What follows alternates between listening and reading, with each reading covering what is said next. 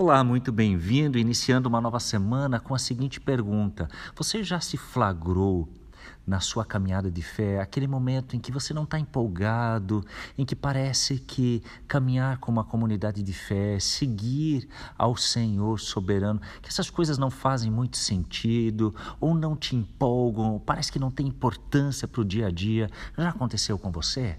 Pois bem, então você é ótimo ouvinte para essa meditação de hoje. Muito bem-vindos, Malaquias 1. Malaquias, um dos últimos profetas do Antigo Testamento, junto com Zacarias Ageu, são dessa reta final, as últimas profecias escritas que temos no Antigo Testamento e com Malaquias queremos nos aprofundar em conhecimento bíblico para essa nova semana o momento, a época da história, a gente precisa ter uma leve noção. Não gosta de história, não se preocupa, não vou aprofundar, mas a gente precisa ter uma leve noção, saber de que o contexto do povo de Israel é depois do exílio, depois que eles retornam da Babilônia, né? o povo de Judá, os judeus especificamente.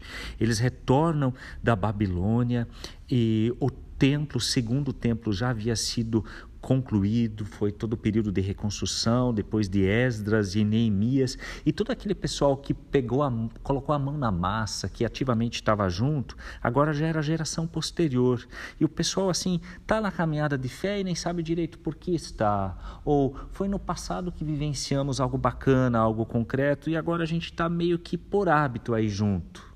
Você já se sentiu assim? Ou quem sabe, não, eu sou de comunidade de fé, eu sou cristão porque minha família também era. Você precisa de um chacoalhão, assim como eu por vezes também preciso, e de redescobrirmos por quê. A pergunta do versículo 2, eu quero focar com vocês os primeiros cinco versos, é a, afirmação, a partir da afirmação de Deus: Eu sempre amei vocês, diz o Senhor. Mas vocês perguntam: de que maneira nos amou? Sabe, o problema não é o amor de Deus, o problema é a nossa percepção deste amor.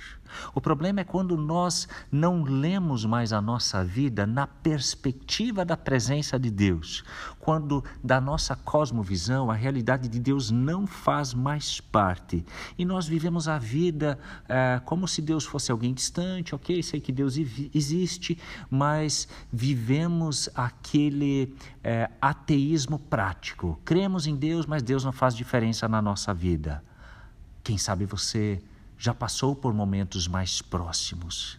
E aqui, Deus, por meio do profeta, quer cativar de novo o seu povo e dizendo: Eu amei vocês e continuo amando.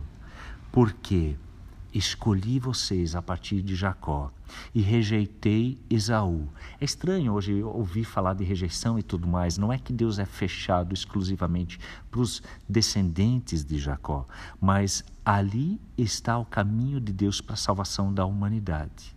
Enquanto que Esaú e seus descendentes se rebelaram, se afastaram, não quiseram saber. Mas o que a gente aprende aqui é algo muito interessante, que apesar de um povo se afastar, Deus é fiel à sua promessa. Que o amor de Deus não é algo abstrato, mas ele se revela na história do seu povo. A grande questão é: o povo para para olhar, para fazer essa leitura, para perceber.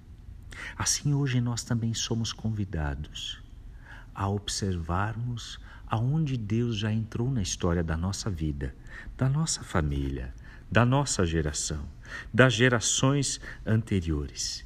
E aqui, quando Deus fala que escolhe Jaú e rejeita Esaú, escolhe Jacó, melhor dizendo, e rejeita Esaú, ele na verdade está dizendo de que poder ser povo de Deus, poder caminhar na perspectiva da graça e do seu amor é algo que não merecemos, mas é resultado do seu amor. A segunda parte do capítulo vai mostrar a desobediência dos líderes religiosos, dos sacerdotes e é, afirmando de que das nações tem muitos que estão próximos, que seguem o, aquilo que eram os rituais da época, sacrifícios é, conforme a vontade do Senhor.